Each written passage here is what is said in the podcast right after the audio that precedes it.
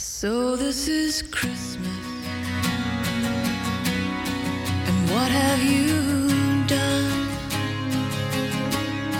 Another year over.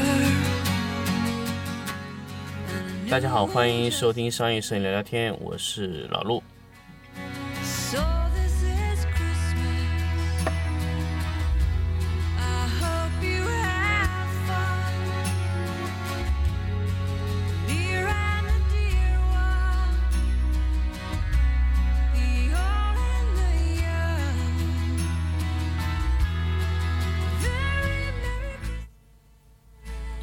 那么上期呢，跟大家聊一聊这个 SOP 的这个流程啊。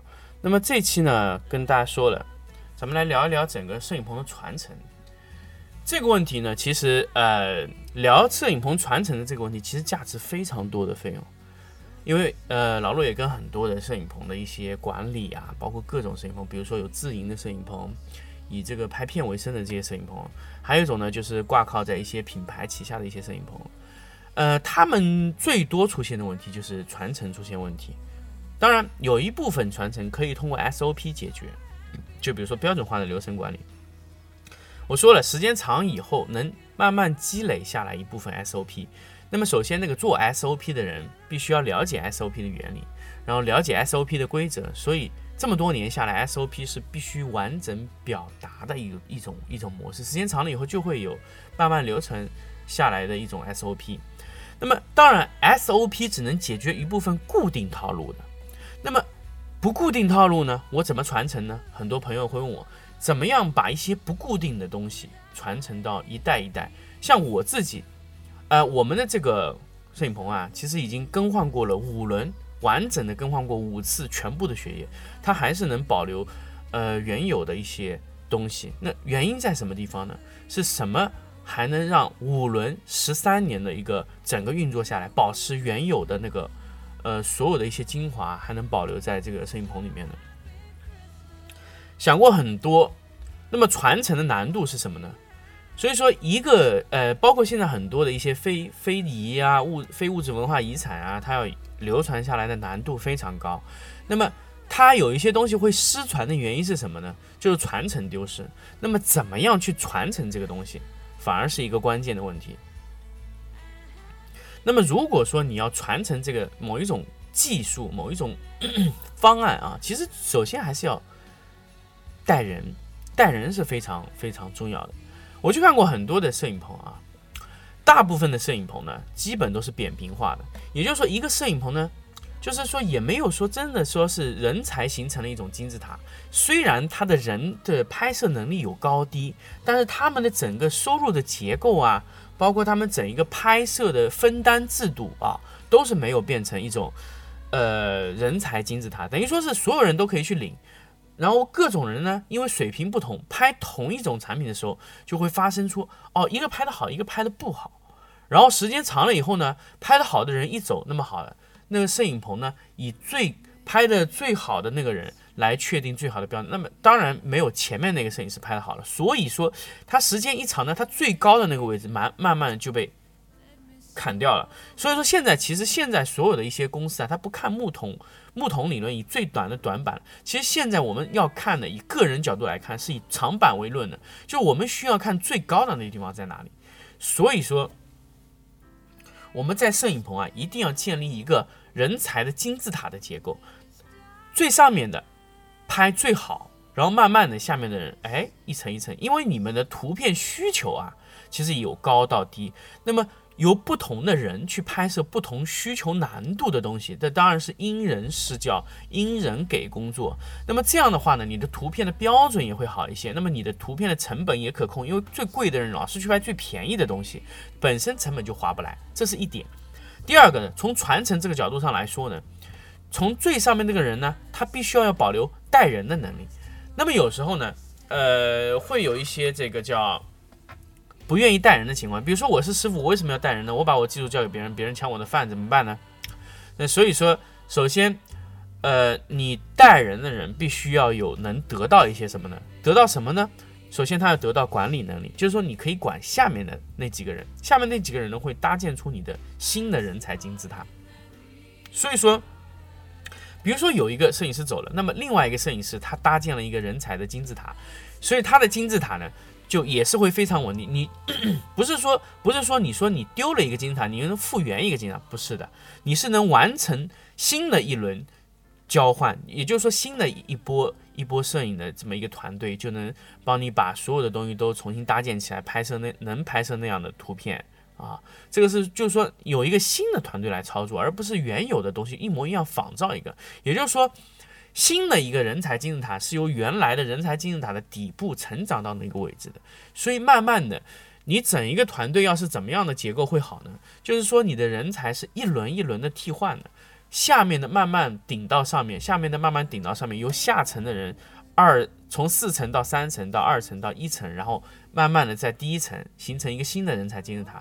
所以说，一个团队最重要的是什么呢？最重要是带学的一个状状态。也就是说，如果说你的摄影师他只喜欢一个人拍，那么他带人的节奏比较慢的情况下，那你的人在金字塔的架构啊搭起来也不也也不是很困很方便的，就很困难去搭建这个金字塔。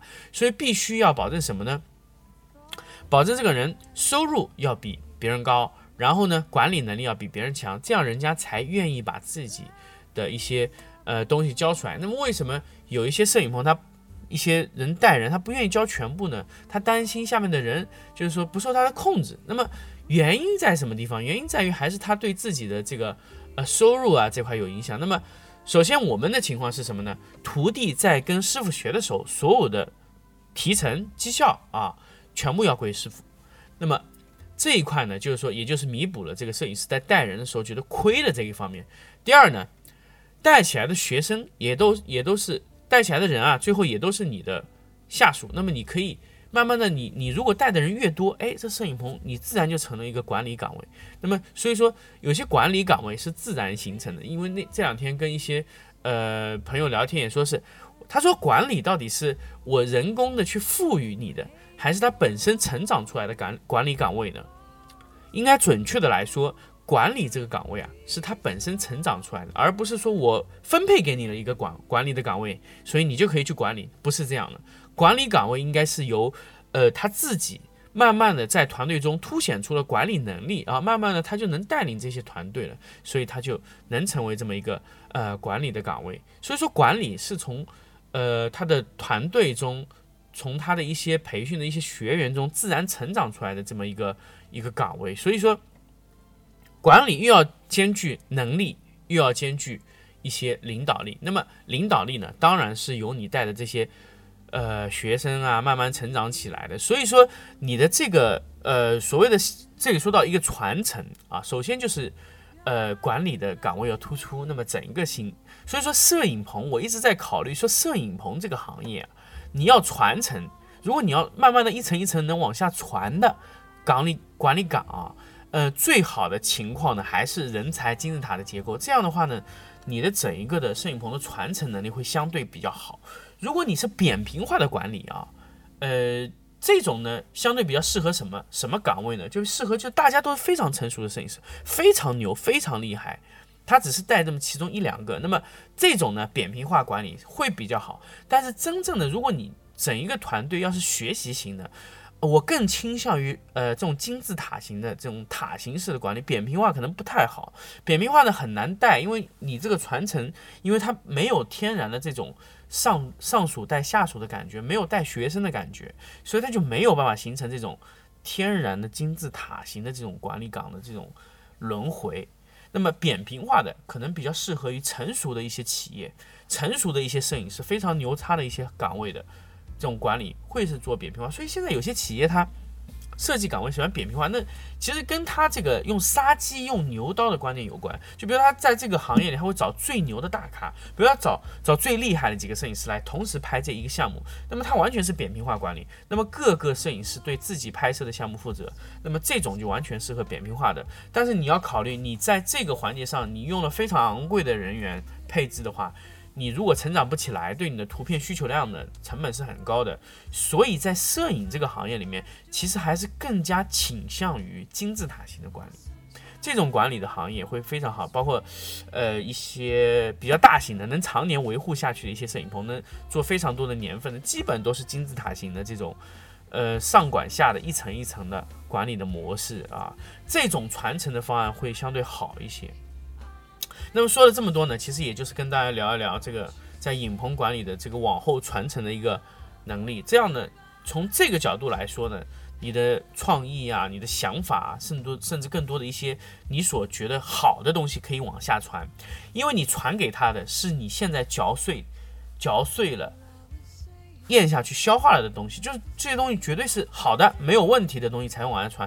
如果你觉得有些东西是呃可能好可能不好的，那么那些东西你可能要想一想，再告诉他，然后大家一起来解决，觉得这样是好的还是不好的。还有一种，如果你的下面的这个学生啊碰到一些特别不好的情况，那你完全就是可以在前期就可以纠正，说这些不用试了，肯定不会好。所以说。你可以给他引上一条路，所以这样的话，他的带人的周期也会非常短。这样的话呢，你的平均的带教的一个摄影师、一个助理从摄成长到摄影师的这个周期会非常短，然后速度会非常快。所以这个情况下，你能产生的这一整一个的价值会非常高，你的传承能力也很会很强。所以你的。你的整一个的团队天生处于一种造血干细胞的状态，就不不停的能生产新的那些摄影师，而且是非常牛叉的摄影师。为什么很多很多好的摄影棚就就能不停的生产优秀的摄影师？这原因就在这个地方，就是他有不停的传承，不停的金字塔型的输出啊，包括他随随便哪个人走，他都不担心。哪怕金字塔顶走了，自然有人会顶上去，因为他整个团队就是形成了这种气氛。当然，这种模式的形成要非常非常长的时间，不是我说我今天啊，老陆我听到你节目，我把我的摄影棚也改成这样，这个是很困难的，是需要长期的，要所有的你的团队的情况都是要以这样的状态去操作，慢慢慢慢的才能达到这个状态，所以这个难度也很高。所以我们在后期的整个影棚的维护的这个环节上面，我们需要，呃，有这个思路，然后慢慢的改变你的状态，不是任何一个棚都可以做到断壮士断腕的这种状态，就是我直接切断了，我这个原来模式不要了，我重新来，这是不可能的，因为每一个摄影棚都要根据自己的情况，慢慢的转变你的思路，所以只是给大家在这里提供了这么一种，呃，以后你们在这个行业里面。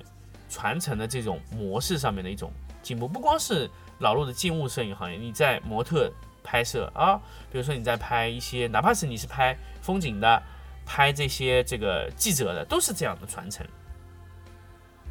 好，那这期节目呢，跟大家聊到这里，我们下期再见。